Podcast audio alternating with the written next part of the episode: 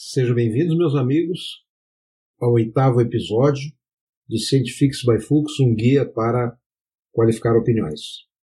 No episódio passado, na série de princípios de ciência, abordei um experimento que se utilizam nas ciências exatas, em química, física e já hoje em biologia, de certa forma, que produzem, são reproduzíveis, dão sempre o mesmo resultado e produzem uma informação a partir da qual nós vamos raciocinar em termos de aplicabilidade daqueles resultados, mas não podemos refutar o fato ali produzido.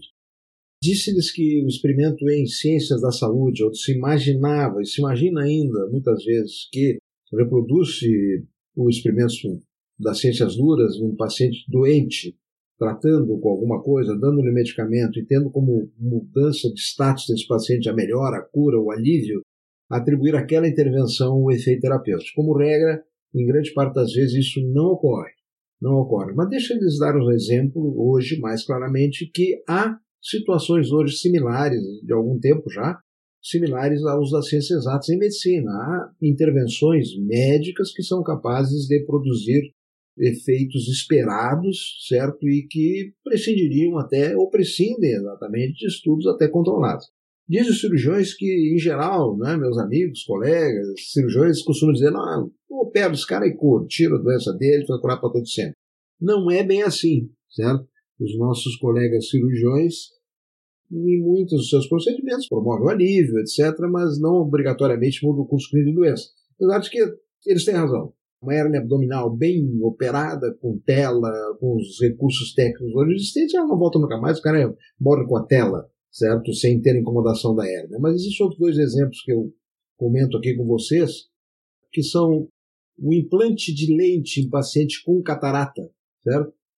Isto é algo espetacular. É uma cirurgia que o indivíduo, pela catarata, né, com degeneração do cristalino, opacidade do cristalino, o paciente perde a visão, se é cometido bilateralmente, fica cego, né? como existem pessoas cegas, infelizmente, na humanidade, havendo um, um procedimento que é capaz de, num modelo experimental claro e simples, promover o antes e o depois, a cura da cegueira, a cura da cegueira, porque substitui-se o cristalino degenerado por uma lente que desempenha suas funções e o indivíduo entra cego na cirurgia e sai enxergando, ok? Assim como o implante coclear também é outra cirurgia magnífica, certo? Que é os pacientes que têm surdez corrigível por esse método, eles recuperam a audição de forma inimaginável, normal, normalizam até. Crianças que nascem surdas e que teriam uma vida muito complexa, mais difícil, né?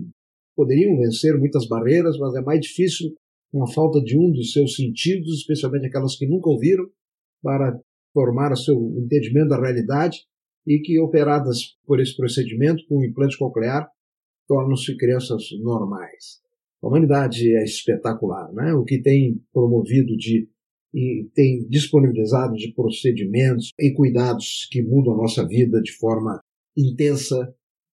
Resta-nos aproveitar a vida de forma adequada e não incomodar os outros, pelo menos. Então, estamos falando aqui de testes, experimentos. Vamos, hoje eu vou escrever um pouco mais de detalhes dos ensaios randomizados eu já queria, tinha planejado entrar já em ensaios clínicos de Covid, tem ensaios clínicos maravilhosos saindo aí, aliás, um maravilhoso, outros virão, feitos por brasileiros, espetaculares, né? mas eu vou, antes, consolidar ideias de ensaios clínicos contando-lhes uma história de, do seu nascimento, de como eles se originaram, certo? A partir do tirocínio, da brilhatura de humanos.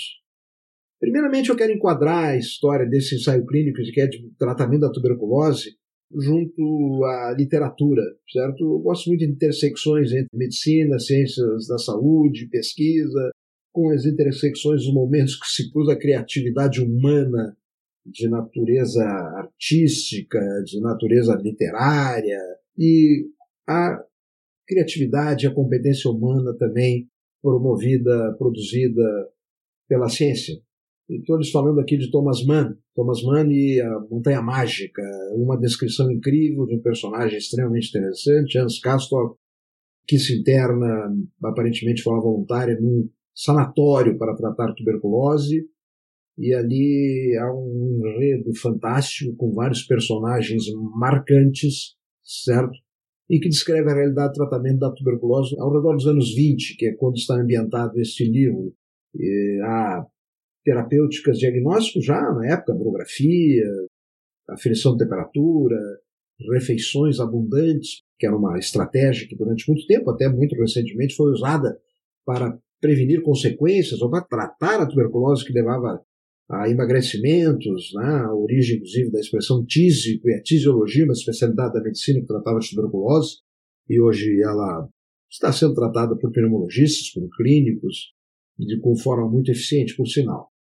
Mas ali se referia, no livro, se referiam vários tratamentos medicamentosos que o doutor fantástico também, muito interessante personagem, usava em pacientes ali em retiro, no sanatório.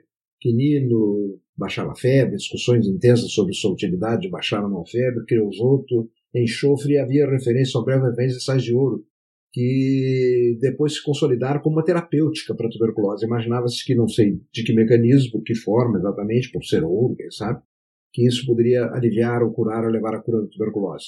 E havia, na década de 20, 30, havia muitos sais de ouro empregados. Eu tive notícia até de informações brasileiras que eles chegaram a ser usados bastante no Brasil. Havia vários sais de ouro. E um clínico da ocasião desconfiaram. Será que esse funciona mesmo? Me parece, na experiência deles, né, parece que dá mais efeito adverso, que tem mais problema do que benefício.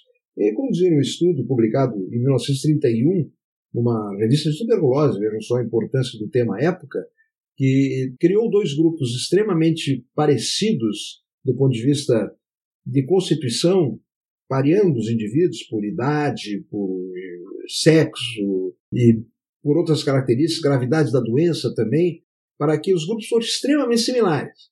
Para que, então, administrando o tratamento somente a um dos grupos, qualquer evolução diversa em um dos grupos seria atribuído ao tratamento.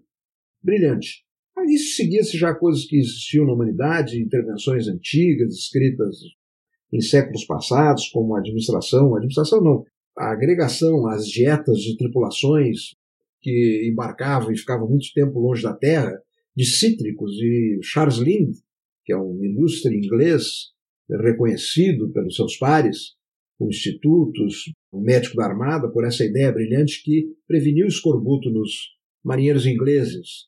Mas voltando aqui para o episódio mais contemporâneo do século passado, os pacientes alocados, 12 pacientes a sais de ouro no experimento, no quase experimento, podemos dizer assim, de sais de ouro, os dos 12 alocados ao sal de ouro, cinco melhoraram acentuadamente. Puxa, e isso é o que as pessoas imaginavam que ocorria. Mas seis melhoraram acentuadamente no controle, mostrando que a melhora acentuada não se devia ao sal de ouro.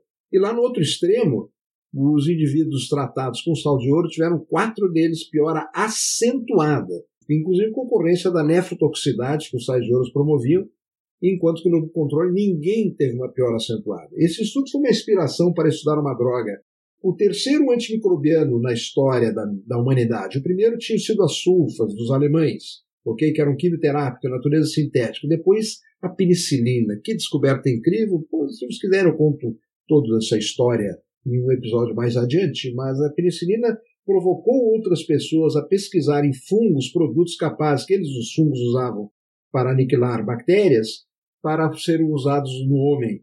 E o, segundo antibiótico a ser descoberto foi a streptomicina, que agia no bacilo de Koch in vitro, nos experimentos in vitro, né, fora do paciente, enquanto a penicilina não tinha efeito.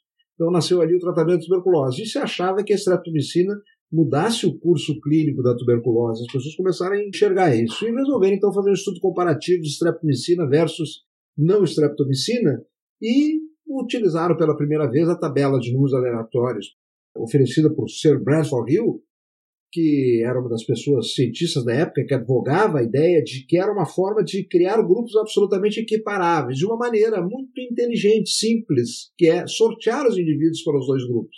Uma moeda cara para um lado, coroa para o outro, cara para o lado, coroa para o outro. Mas para não usar uma moeda todo o tempo, eu usou-se uma tabela de números aleatórios criado pelo Bradford Hill, que seguindo na tabela, a gente colocando os pacientes sorteados, etc., não interessa a técnica aqui, criavam-se grupos que, pelos sorteios, ficam muito similares. E no que se vê e no que não se vê, certo? Porque aí as características todas, até a própria gravidade da doença e outros determinantes do prognóstico dos pacientes, ficam similares. Os aferidos e os não aferidos, como eu disse, ficam similares, especialmente se o N, o N é uma coisa importante, o N é o número de participantes do estudo, é suficiente para produzir grupos similares. Esse experimento foi publicado em 1948, esse ensaio randomizado, o primeiro da humanidade, quando eu fui buscá-lo, onde houve então, como lhes dito, né, a alocação aleatória, completamente aleatória, pelo R, a letra R, que é randomização, a tratamento e controle, medindo-se a proporção de curados e não curados no grupo tratamento, no grupo controle, né, e vice-versa. Pois esse estudo fui buscá-lo nos Estados Unidos, eu estava lá nessa ocasião, já conheci o estudo do Brasil, mas não tinha levado daqui era uma época que estava nascendo a comunicação eletrônica à distância, mas eu não tinha condições de buscar o meu artigo, então fui na biblioteca buscar, o artigo estava todo macerado, não era possível fazer um xerox na, na, na ocasião do artigo na biblioteca da, da Hopkins, né, uma biblioteca incrível, e pedi para a biblioteca da, do NIH em Washington e recebi o que eu estou mostrando meus assistentes aqui, que é um artigo também macerado, mas não tanto que permitia que eu lesse. Deve ter sido os artigos físicos mais vezes consultados pela humanidade, ok? Pelos médicos, pneumologistas, clínicos, enfim, porque foi uma informação absolutamente espetacular. Dos 55 pacientes alocados à streptomicina pelo acaso, eram pacientes de tuberculose bilateral, que não podiam ser tratados com pneumotórax hipertensivo, que era promover a um pneumotórax que era perfurando a pleura e promovendo a saída de ar dentro dos pulmões e um clausuramento do pulmão por esse ar extrapulmonar. Nem sei bem por que, que se imaginava que isso pudesse ser útil, talvez por esmagar o bacilo de Koch, mas os pacientes que tinham só de um lado eram tratados dessa forma. Quando tinha dos dois lados não dá para fazer isso.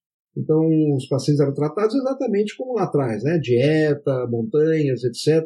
E nesse grupo grave, pacientes com tuberculose bilateral receberam, pelo acaso completo, 55 deles receberam streptomicina e 52 do grupo controle simplesmente mantiveram a terapêutica usual à ocasião para o tratamento da tuberculose. Num período de seis meses, o resultado foi até quase inesperado, porque ocorreram 12 mortes em 55, 22% nos pacientes alocados a streptomicina e 24 mortes, 46% nos indivíduos alocados ao tratamento convencional. Nasceu aí, então, consolidou-se, já havia, consolidou-se, agregou-se, somou-se a experiência com a penicilina e com tudo vem pela frente, a era dos antimicrobianos. E nasceu aí o tratamento da tuberculose, que hoje é possível ser feito com muitas drogas, mas inclusive a antiquíssima streptomicina ainda não está fora do elenco terapêutico dessa doença. Quero lhe contar para antecipar até o que nós vamos olhar agora, nos episódios próximos, que é o tratamento de doença viral, que também nas doenças virais, que era um. No início, quando me formei, no início da minha atuação profissional, era prevenção por vacinas ou não tinha tratamento, certo? Prevenção, vacinas ou a doença viral, curso clínico autônomo, quando surgiu a AIDS, aí de grande repercussão, Talvez no futuro, quando se olhar, vai se ter, não sei que peso vai se dar esse surto epidêmico do Covid-19 comparativamente ao surto epidêmico da AIDS, que na época quem viveu, e muitos são veteranos viram isso, foi assustador. Uma doença viral que no início não se sabia de onde vinha, como acontecia, depois se identificaram grupos de riscos, etc., etc., mas demorou a acontecer o tratamento e hoje não se tem uma vacina efetiva para AIDS. Mas o tratamento foi descoberto. E foi também parecido com a streptomicina, que acharam lá a atividade da streptomicina em pesquisas com fungos, aqui no caso foi na bancada, em pesquisas químicas, um produto químico que inibia certas rotas metabólicas dos vírus, que passaram a ser estudados de uma maneira muito inovadora àquela ocasião, década de 80, certo? e levaram então o AZT, a droga que foi testada, o acrônimo dela era AZT, não me lembro o nome agora, e que foi levada para o ensaio randomizado de pacientes com AIDS clínica avançada, ok? Eles pretendiam, inclusive, os autores, investigar efeitos intermediários, mas houve uma surpresa no trabalho, publicado no New England Journal of Medicine, uma revista que é o, a depositária de boa parte dos artigos que mudam a história da humanidade. Também tem lá muita publicação questionável também, é, da natureza humana, né? como já disse, a ciência não pode ser questionada. Agora, a interpretação dela, o jeito de fazê-la, não atendendo ao pressuposto científico, etc., pode ter problemas, problemas humanos, não o problema da ciência. Então, o New England é realmente a número um no mundo de ciência da saúde hoje, o Lancet 2. Eu estou criticando o New England aqui, porque eles não publicam meus trabalhos. Realmente, eu nem tento publicar lá, porque eu não fiz nenhum trabalho que eu acho que seja merecedor do England. Eu acho que testei uma ou duas vezes no passado. Mas temos artigo do Lancet, meu grupo tem artigo do Lancet, e a segunda, né? A segunda. Mas não importa onde está o artigo, importa a sua qualidade, ok? Se ele for bem feito, tiver numa revista que é consultável, avaliada por pares, e resistir à crítica e produzir uma informação relevante, deverá ser incorporado aos cuidados de saúde e à humanidade. Mas voltando então depois desse dessa historieta ao redor de publicações, periódicos, até porque quem está me assistindo, mesmo não sendo da área, mesmo um amigo meu aqui que está assistindo e que é engenheiro, conhece o New England, que abre o jornal todo dia tem o New England publicando um artigo, uma, uma interpretação, alguma coisa sobre a epidemia atual. Pois nesse ensaio clínico eles randomizaram 282 pacientes, metade para cada lado, com placebo, né, alocação aleatória, a placebo e a zidovudina. Hoje o nome dela é zidovudina, na época era ZT, e tiveram até algo que foi uma surpresa. Eles não esperavam que fosse ocorrer um efeito de tal magnitude. Foi publicado em 1987 no New England e que foi a morte de somente um paciente entre os alocados a AZT, certo? E 19 dos pacientes que foram tratados com placebo. Vejam, nasceu o tratamento da AIDS, nasceu. Novas drogas vieram a a serem descobertas. A, o tratamento hoje é com mais de um fármaco, mais de um medicamento, e a AIDS está sob controle. Se você, se você não, mas pode ocorrer com todo mundo, né? Se você tiver então um paciente, um médico, ou você conhecer alguém que tenha AIDS, ele só ficará doente mesmo se ele não tiver adesão, seguimento às prescrições médicas para o controle da sua doença. Bom, então demonstrei eles hoje com exemplos mais claros, concretos na área da pesquisa clínica, do ensaio clínico com essa experiência magnífica, né, que nós homenageamos até num artigo, eu, Paul Elton e o Michael Craig, publicamos em 2000 numa revista, homenagem a ensaios clínicos anonimizados. Falando nisso, quem quiser informações, o meu e-mail está no site, né, no, no Spotify também, agora quem está ouvindo podcast, certo? E no YouTube, e eu posso ser acessado, eu posso mandar artigos, etc., como esse que eu estou citando, tanto original quanto a homenagem aos ensaios anonimizados. Nas próximos episódios, eu primeiro vou passar por uma parte de observação, de detecção de eficácia e utilidade de tratamentos em estudos observacionais não experimentais, um exemplo aí já aplicados em seguida a estudos que foram feitos com o Covid-19 e provavelmente no segundo episódio depois desse abordaram o mais importante ensaio clínico feito sobre Covid, sobre a utilidade de tratamentos feito por brasileiros e recentemente publicado. Estamos no fim de julho, a epidemia está querendo subir o numa colina aqui, né? não, para de, não para de subir a lomba, né? O surto epidêmico em Porto Alegre. Eu fechei todas as portas aqui, mas eu vou lá ao hospital para cuidar de doentes cardiológicos, tomo todos os cuidados e, como vocês veem, pelo menos até essa gravação, estou muito bem. Muito obrigado pela atenção de vocês. Os vejo no próximo episódio de Scientifics by Fuchs. Muito obrigado pela companhia de vocês.